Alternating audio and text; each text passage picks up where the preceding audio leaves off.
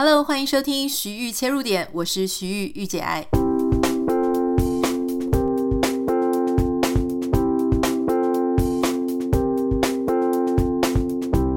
Hello，今天要跟大家分享的是，我觉得今天讲完大家一定会觉得非常心痒的一个主题。这个主题呢，就是大家很想但是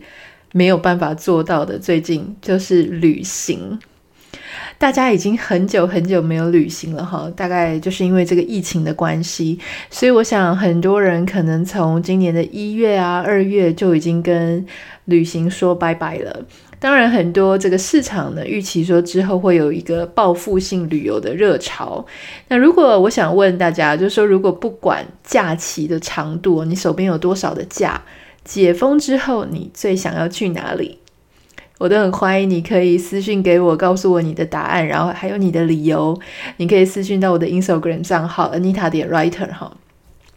事实上呢，其实我想这个旅行被取消，今年没有办法旅行，对我跟我先生来说都是非常非常非常呃舍不得哈的一个事情。原因是因为呢，我们今年本来在四月的时候有规划要去度蜜月。那蜜月所有的行程、所有的饭店、车子等等，全部都订好了。我们原本是决定要去苏格兰的，去研修这个 whisky 的课程。那大家知道，因为我非常的喜欢 whisky 嘛，那可是我其实一直梦想就是要去那边修一些正式专门的课程。虽然我之前在那边采访过哈。那还有呢，就是我们也已经订好了，就是我们要去 Barcelona，然后还要去南法做自驾旅行哈。所有的一切都已经规划好了，没有想到居然遇到了这个疫情，所以我就觉得说，嗯，我现在一直在想，就是说，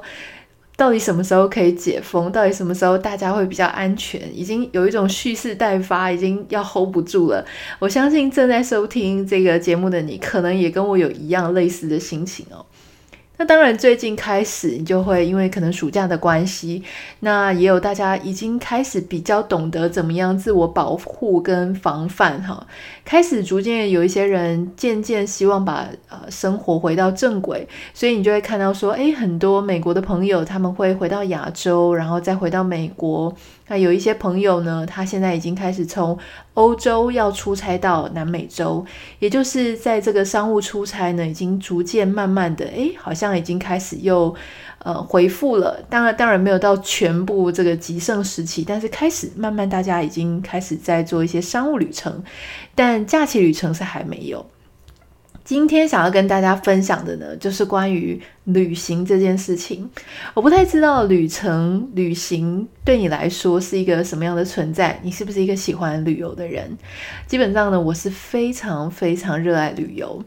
那我的旅游呢，基本上我最享受的状态就是我一个人去哈，就是我一个人的旅行是我其实最习惯，然后也最喜欢的旅游方式。那当然你说跟自己重要的另外一半啊，或者跟先生出去旅游，难道不好吗？其实我觉得也很好，但是它是不一样的好。一个人出去旅行的时候呢，其实你是非常容易认识当地人的啊，因为其实很多人因为你一个人，所以他们诶会特别的注意你，会特别的照顾你，很容易就会想要跟你打招呼。那因为你一个人去，你没有任何人可以依赖，所以你所有的行程啊，所有的行李啊，然后所有遇到的突发状况，你都必须要自己处理。所以呃，我其实一个人去。国外旅游的时候，我的反而是眼睛啊，我的注意力是完全的打开，因为到那边其实没有人救你的嘛，所以你就所有的一切都要靠自己。那在那样子的过程当中，诶，我反而觉得我自己比较能够为我自己做很多决定，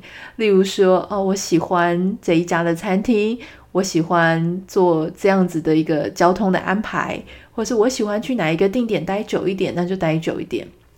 那如果是跟另外一半去，或是你是跟朋友去的话，多多少少你还是要顾虑到别人他想要逛什么，他想要怎么样安排时间，或是他有一些餐厅他没有那么热衷或没有那么喜欢。呃，有时候其实呃两个人其实只要两个人以上，你们自己彼此会一直聊天的时候，就比较难去认识到当地的人哈，因为你其实没有一定要去跟对方互动。那两个人常常也会变成说，哎，会叫那个英文比较好的那一个人去问路啦，好，或是去问一些资讯。所以其实一个人跟两个人出去的旅游的方式，跟旅游的整个体验会非常非常的不一样。我常常都会推荐大家说，在你年轻的时候，呃，所谓的年轻呢，其实我的意思是说，你还走得动的时候呢，都尽量一个人去旅行，因为一个人去旅行的，我觉得能够体验并且享受一个人旅行的人，他必然是一个很能够独处的人。那一个能够独处的人，他通常都比较能够听见他自己的声音，好，学习，呃，去了解自己的喜好。我觉得在这样子的一个过程当中，其实对个人的成长是非常有帮助的。那当然，呃，每个人在旅行这件事情上，他的想法是不一样的。好，那我一直都觉得亚洲人出去旅游的时候呢，其实都呃比较喜欢这个团体旅游。你常常会在呃，其实像我之前去欧洲啊，或是世界各地旅游的时候呢，我常常就会看到，哎，不管是日本人呢、或是这个华人，就会拿着小旗子，然后会有一个领队带着大家，好，那大家就很乖，好像小朋友在远足一样，就是排成一长排，或是在某一个景点，大家就围一圈，然后就是那种团体旅游。我基本上以前跟公司是有去过团体旅游，但我自己比较没有那么喜欢，因为团体旅游其实就是你的行程都是被安排好的。虽然说有导游的时候呢，你是比较可以呃很听到所有就是该听的，例如说所有旅游书上说的重点中的重点，你基本上都会体会到。那可是我认为他所你所体验到的会是一个很不像当地人的生活的那一种生活旅游方式，所以，嗯，其实它就像是你在某一个地方一直换了一个地方，然后做一个团康活动那样子。对我来讲。所以我其实体会到那样子的状况之后呢，哎，我就觉得说，如果你只要没有太多语言上的问题，我都觉得你应该要尝试做自助旅游，好，就是自由行。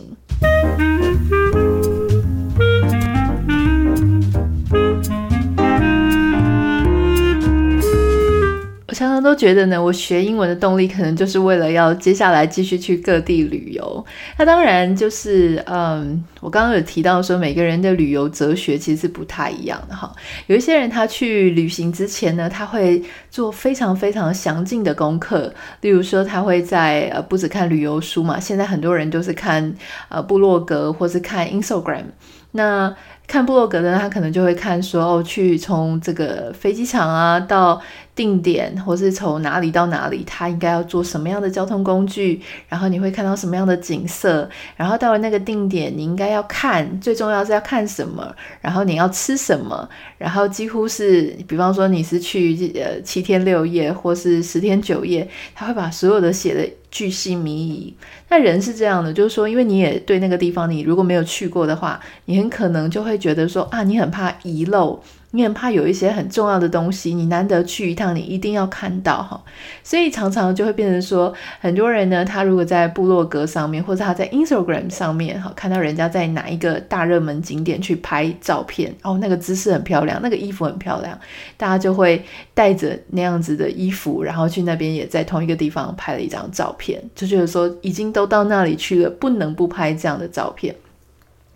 那其实久而久之，你就会发现说，有很多人他其实最后回来看到的他的行程、他的照片、他的体验，都跟那一个写布洛格的布洛克是一模一样的。换句话说呢，我觉得那样子的旅程其实没有什么不好。如果说你是这种个性，你很怕遗漏，你非得要人家说什么好，你就要去的话，诶，我觉得你照这样子的逻辑去旅游也也没关系啦，哈，没有不对。可是我自己本身呢，我会我自己的习惯是，我会大致看一下，比方说从 A 点到 B 点，然后它的交通方式是什么，我大概会看一下。他看了什么东西，我会稍微浏览一下。可是我不会逐字逐句的去看哈，我会挑选，就是说，嗯，好吧，假设他讲了十件事情，十个东西要看，我只会挑一样或是两样，就是我觉得哦，OK，真的我也蛮有兴趣，我去看。那其他呢？我我就是直接放空哈，我就会其他的时间，我会让我的眼睛、跟我的大脑还有我的心去跟当地不期而遇哈。那所以其实我我算是那种呃半个计划者。就说有些人呢，你会发现说他真的是完全不知道怎么样做规划，他头脑是空空的。可是另外有一种人，他在去旅行之前，他可能会有一个 Excel 表，然后他把每一天的几点到几点、几点到几点，所有的都全部很像导游这样子把行程写出来。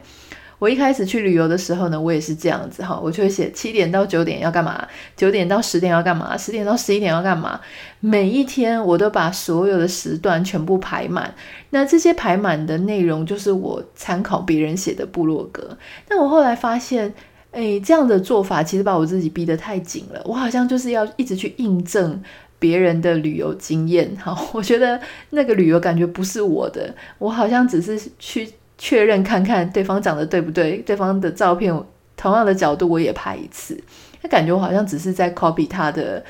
旅游而已哈。那还有就是说，其实，在你旅游的时候呢，你会遇到非常非常多突发状况。那就是说，呃，比方说有一些店它突然没开，或它倒了，或是有一些交通方式，你去了之后才发现原来跟别人讲的是不一样的。那在那一些时候呢，你其实必须要随机应变。那还有最常发生的事情是，某一个点你觉得它太棒了，你想要多花一点时间，可是当你的行程排得太满的时候，你就会发现说你必须要牺牲很多，呃，就是你可能也不想牺牲的点，但那时候你就会变得很很尴尬。你如果想要保持原本的这个想要去的点呢，你原你现在觉得很棒的那个点，你就没有办法多待。所以后来我学习到，就是说我还是会有一个 Excel 表，可是我会排得非常的空啊。例如说某一个点呢，我只我安排了它上午，也许我下午就会留一段时间是空白的，整个下午都空白，晚上再去写说我要去哪里吃饭。那那些空白呢，呃，如果你早上的点你觉得很棒，你就可以多花一点时间在下午继续去那个点继续游历。那如果说早上那个点真的很普通，就跟你规划的时间是差不多的，那下午你可以到了当地，你再按照说，哦，你可以查一查，呃，当地的一些行程啦，或者问问当地人，就说，哎，这个附近有没有哪些地方很好旅游的？你也觉得值得我去看一看的哈。我觉得在那样子的状态下，你才有可能跟一些你没有设想过后过的这个美好。还有别人他可能没有体验过的事情，你才会有你自己属于你自己新的发现。那老实说，还有一种状况就是说，嗯，同样的一个地点啊，比方说像我就常常会觉得说，英国好像是我灵魂上的第二个家。每一个常常出去旅游的人，心里一定也都会有一个觉得好像自己天生灵魂归属的一个地方，或是像自己的第二个家那种感觉。那对我来说，其实我觉得就是英国。其实我想大家可能都呃隐隐约约，或是有在我的书上面看到说我真的很喜欢的地方。那当然，每一个国家你会喜欢它，大概都跟你自己的生命经验有一点关系。那如果你看过我前几本书的话，你大概知道。英国对我来说，它就是我一个重生的地方。在我感情非常非常跌倒，然后摔了很重大的一跤的时候，是英国跟英国当地的人哈，还有他们的文化，让我在那个时候呢，觉得我自己可以重新站起来，再重新被接纳。然后让我知道，说我发生的事情，虽然在我当时当下看起来非常严重，可事实上在呃英国人或者在我当地认识的朋友们的眼中，其实那就是人生的一个跌倒啊。所以整体来说，英国它我喜欢它，不只是因为大家说哦什么英式下午茶，那个实在是太 low 了。我喜欢它呢，是因为我觉得它跟我的呃成长，还有我个人成熟，跟我自己的。精神上有一个很特别的连接，它给了我一个重新思考跟重新有勇气的机会。那当然你，你我有一些好朋友，他们知道说我非常非常热爱英国。那如果要我具体的讲呢，我可能会跟你讲说，哦，我很喜欢那边的公园，那边公园随便就是一片绿草地，哈，非常非常漂亮。然后我喜欢他们的一些文化，哈，有些人说英国人很跟啊。那我自己本身就是诶，我还蛮喜欢那种很有教养，然后很跟的文化。当然我不太喜欢晚上走在英国的街上，因为很多人他们喜欢在酒吧喝这个烂醉。哈，所以一定有你喜欢跟不喜欢的地方。那我有一些朋友、好姐妹哦，他们去英国，他们的经验就不是很好。所以同样一个地点呢，不同的人他们可能也会有不同的感受。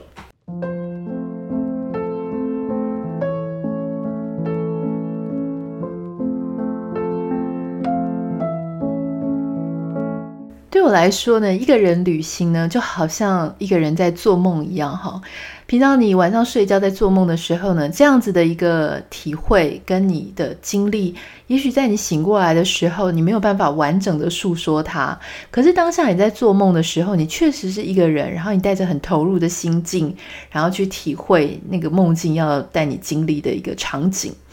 我觉得一个人去旅行就是这样子的感觉，哈，因为你旁边没有任何的家人，然后你必须要一个人，你带着你自己去你想要去的地方，去体会你想要体会的事情。这个时候再也没有人给你一些规范，哈，没有人跟你说你应该要怎样，你不应该怎么样，你应该要停留多久，或者说你应该要启程，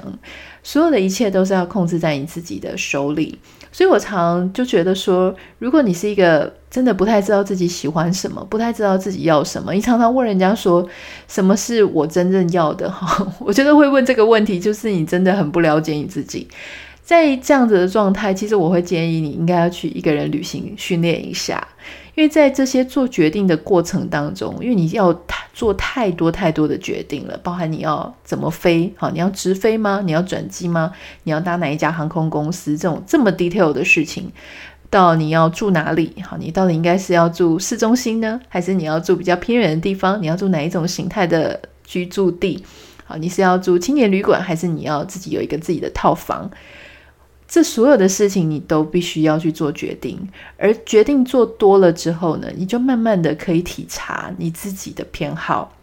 因为有一些决定你可能做下去之后，到现场你才发现，天哪，我怎么会做这种决定？哈，像我以前呢，我对我自己认识很不明的时候，我有时候就会去找那种 Airbnb，因为当下的时候你可能会觉得说，哇，钱好像要找 CP 值很高的。可是后来去了现场之后，我才发现说，哦，不行，就是我真的对居住品质非常要求。我也是慢慢的从一趟又一趟的旅行当中，我才发现说，其实在整趟旅游过程当中，我对住的要求非常非常的高。好，有些人他说啊，反正睡觉啊，只是晚上一下下的时间，并不是一个长时间，所以随便乱住就好了。可是对我来说不是这样，因为其实我平常在规划一个旅程的时候，我觉得说你飞机都已经要飞这么远了，然后因为我自己的工作又比较弹性，所以我基本上规划旅程，如果是欧洲啊、美国、加拿大比较远的地方，绝对是两个礼拜以上起跳，多半都是一两个月哈。那一两个月，其实它就是一个居游的形态，就是居住加旅游。如果你是居游形态的话呢，你就不会像什么四天三夜啊，或者是一个礼拜，就是走走行程走得非常赶，因为你应该就是会希望说你能够活得好，或者行动的越像当地人越好，感受当地的那一种节奏啊，tempo 哈。所以我常常其实也是早上起来自己在家里弄早餐，中午我也不太会出去吃，因为知道在欧美地区其实吃饭是非常花钱的。我可能会偶尔去吃一些当地大家说哦一定要吃的或者很特色的料理，可是大部分的时间午餐或者晚餐我可能会自己在家里煮来吃。我会去超市买食材，那个是我非常非常喜欢的一个部分，因为在一个新的国家里面呢，这个超市里面会有各式各样不同的东西，所以呃，其实如果你是居游的话，那个形态又很不一样了。你必须呃常常就是你可能会有很长的时间待在家里，所以那个居住对我来说就变得很重要。那我想要跟大家分享一下，就是说我们应该怎么样规划一个。两周啊，到好几个月的一个居游行哈。首先呢，我认为最重要的就是你要找一个你喜欢的一个国家。好，那这个国家呢，如果你是一个人去，我建议最好也是找一个非常安全的地方，就是它的治安要很好。那有一些国家，它是某一些城市的治安很好，但某一些城市或者某一些地点，它治安很差。那你这个自己就要会分辨哈。那如果你是一个女生或一个男生，我建议你一定要选一些治安很好的地方。那当然最重要就是你到当地你要有事情可以做啊。如果你是放空呢？而且也不可能一天到晚在野外嘛。你如果是在这个当地放空，那就很可惜。所以通常我会选择在当地，你可以上课啊，或是你可以参加一些工作坊，或是参加一些 project 等等哈。比方说，像我之前住在佛罗伦萨几个月，那佛罗伦斯呢，它的艺术学院会有一些课程，大家可以自己上网 Google。那因为佛罗伦斯它当地的这个金工也非常的有名，所以他们会定期的有一些金工的 workshop。所以如果你对一些金工啊、手艺、手工艺有兴趣的话，其实也可以考虑去学这个部分。然后还有一些比较乡下的地方，他们会有一些厨艺的假期课程。像我一个朋友，他其实就花了几个月的时间在意大利学披萨，然后后来回台湾就开了一家披萨店。当然，还有一些当地会有一些美术的这个几天的美术的 tour 哈，所以你其实可以跟着他们到各地去写生、去画画。那我有一些朋友，他们也会去西班牙学习语言课程，或是弗朗明哥舞的课程。西班牙，你只要不是在那个最大的城市，什么马德里啊，或是巴塞隆纳，你在其他地方。呃，居住加上学习的话，其实它的费用并没有真的那么高，所以我觉得大家可以考虑一下。那第二点就是说，呃，你要找居住 Airbnb，你一定要看它的 review 哈。之前那个 YouTuber 就是莫彩希，他跟他先生呢，他们就在美国被 Airbnb 欺骗，因为他们看到一个哇非常漂亮的度假屋，那度假屋上面其实没有 review 哈，那他们的说法是说这个。呃，屋主的说法是说，因为他们是新的，他们希望能够有增加 review，所以你现在只要付这个定金，那还有多少折扣，非常优惠，所以他们差一点要被骗台币差不多十万块。那后来证明他是一个骗子。所以呢，其实大家一定要看，我自己选择 Airbnb 那个 review 一定要非常好，而且也不是只有少数几个人给他很好，好，基本上越多人给他很好的那个可信度当然就越高。如果你要住的时间是比较长期，我建议你可以直接写信跟这些屋主，哈，就是你可能 Google。你就不要再，比方说你是在 Airbnb 上面看到他，那你可以透过他的信箱去跟他联系。如果你是在 Bookings.com 好遇到这些你想要住的房子，那你就可以拿这个呃房子的名字去 Google 搜寻，也许你会找到私人联系的管道。你可以跟屋主去谈长期，通常会比较优惠哈。因为根据一般的行情，他们基本上呢，像这些 Bookings.com 啊、Hotels.com，他们会 charge 这个屋主，就是这个这个房子房间的屋主，那大概会 charge 他二十五趴左右。所以你想想看，如果你跟他直接去订哈，那他也许打你，他也许给你九折。那九折的话呢，他其实诶，他不用给 Bookings.com 那么多，那你也可以有一些折扣。其实这个算是皆大欢喜。第三点呢，是当你在选择一个地方的时候，千万不要忘记要去确认它当地那个月份的天气。很多人呢，其实常常就会忘记说，你要降落的地方，其实在那一个月份它是很冷或者它是很热的哈。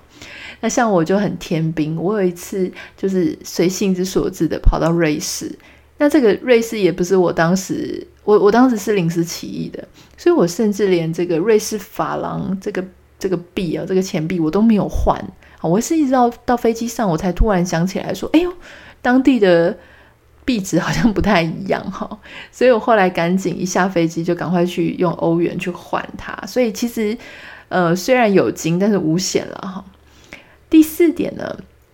当地呢最好是如果你是讲英文的话，当地如果英文也能通，其实它会让你整个行程变得比较简单一些。好。第五就是说，如果你打算在那边长期居有好几个月，我建议你可以先去加入呃华人在当地的社群。比方说你想去瑞典，你可以去了解一下，说，诶，有没有一些华人在瑞典，他们在网络上脸书有一些社群，先去了解一下当地的状况。那可以的话呢，你可以先跟几个人私讯打个招呼，寒暄一下。也许说不定他们会给你很多重要的讯息，或是如果你有突然有急难的话，至少你也知道有谁可以联系，对吧？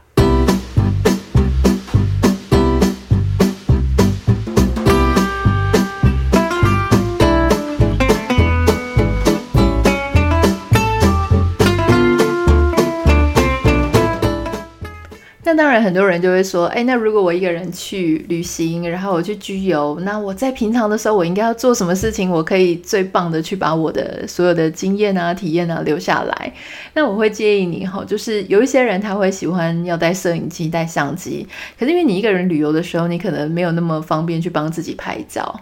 所以说，呃，当然，如果你一定要拍你自己的话呢，我觉得脚架跟遥控器很重要。那如果你是只是想要拍一些风景的话，那当然也很好。可是我要提醒你哦，就是我觉得眼睛是最棒的，呃，连接跟观景窗。所以很多时候呢，你眼睛看到的那些美景，你在相机里是拍不出来的。所以不要花太多的时间给你的相机。哈，我觉得相机是留一个记忆就可以了。但是。最重要的是要用你的眼睛去看，然后用你的心去感受，而且它其实有很多时候你会混杂着一些气味啊、听觉啊，哈。像在欧洲，我常常就会在路边看到呃街头艺人，他就可能拿着一把吉他，或者他拿着一个 keyboard，他就开始在那边演奏，而且很开心的样子。不管旁边的人有没有给他一些钱呢，啊，我觉得他们都非常的乐在其中，那样子的一种自在跟舒服，它其实是可以。感动得到人的哈，所以也许常常我在那边的时候，我也会把它录影，就是用这个手机把它录影录下来。我很想要保留那样子的音乐，可是事后你再从手机的影片去看的时候呢，那就跟你当下那种非常震撼，然后非常感动到快要落泪的那种感觉是完全不一样的。所以我想。就是不要太花很多时间用科技去留下它。当然，你还有很多方式啊，比方说，像我在旅游的时候，我也常常会去买那种空白的素描本、好笔记本来去画画。不知道为什么，我常常就是在旅游的时候呢，我就觉得我想要把某一些景色、某一些片刻画下来。那我觉得这是一个很棒的留作自己的记录，因为你在画下来的时候，你的。你未来在翻这一本画册的时候，你会想到的不只是那一个画面，你还会想到自己当下在画画的那样子的情景，哈。所以等于是你的人跟景其实是融入的。那还有就是很多人他们可能会写一些部落格啦，哈，或是拍 Instagram 的照片，我觉得那都很好。那很多人也会一直不停的在脸书发一些旅游文。如果说是以读者的角度来讲呢，你当然就会觉得说，嗯，可能你自己发也发几则之后呢，很多人就会无感了。我自己的经验是这样啊，就是我开始去某一个地方旅游的时候，前两则呢，大家都好有兴趣跟你一直按赞哈，偏偏每一则。每一个照片大概都会看，差不多第三则以后呢，大家就厌倦了，就很多人就没有再看。那对我来说，其实我常常会把脸书当成自己的一个相簿的保存，就是一些影像的保存。所以我不一定会开朋友，或是我通常都会是写一个 Only Me 啊，就是只有我自己看得到的相本，那方便我日后去找说我在某一个时间点去哪里玩的某一些照片。那第三点，我觉得一定要提醒你的是，绝对绝对不要去买一大堆什么名产伴手礼。很多人他的旅游经验可能比较少，他去哪里就会给你买什么磁铁啦、马克杯啦，哈，然后就是一些当地的小礼物，想要回来送给亲朋好友。可是我要再次强调，就是。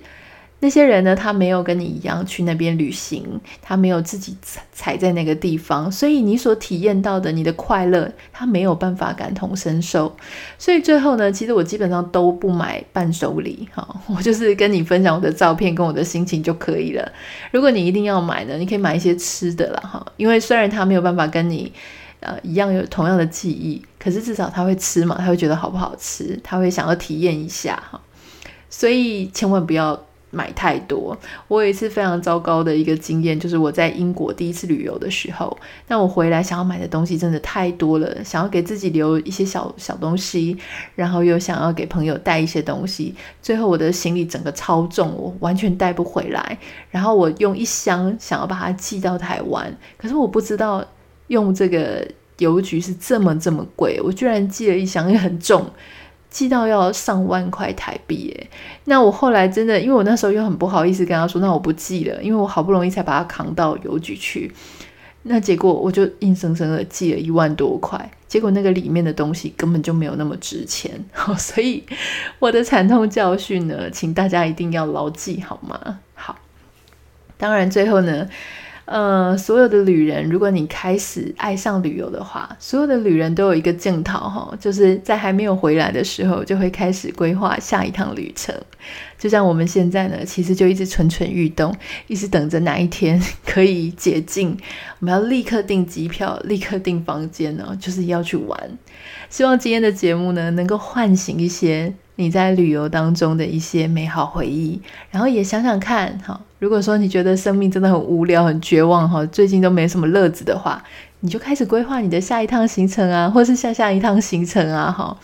做一些功课，然后到时候你看看有没有机会可以在那边，诶，多住一点时间，多体会一些不同的文化。那我也很欢迎你可以写私信给我，告诉我你最想要去的国家。如果有一个月的时间的话，你想要去哪里？你想要做什么？我也很想要听听看你的想法。好，那希望你会喜欢今天的节目哦。如果你有什么想要跟我分享的心情，也欢迎你写信到我的 Instagram 账号 Anita 点 Writer A N I T A 点 W R I T E R。然后，对，九月四号有这个签书会哦，就是大家应该会记得吧？九月四号晚上七点半，台中诚品绿园道；九月十八号晚上八点，台北信义诚品。非常希望可以看到大家。那也请大家帮我到 Apple Podcast 下面留下五颗星。你的五颗星，你的留言可以让更多人听到我们的节目，然后作为他的陪伴也好，呃，让他听到他需要听的内容也好，都非常谢谢你。那我们就下次见喽，拜拜。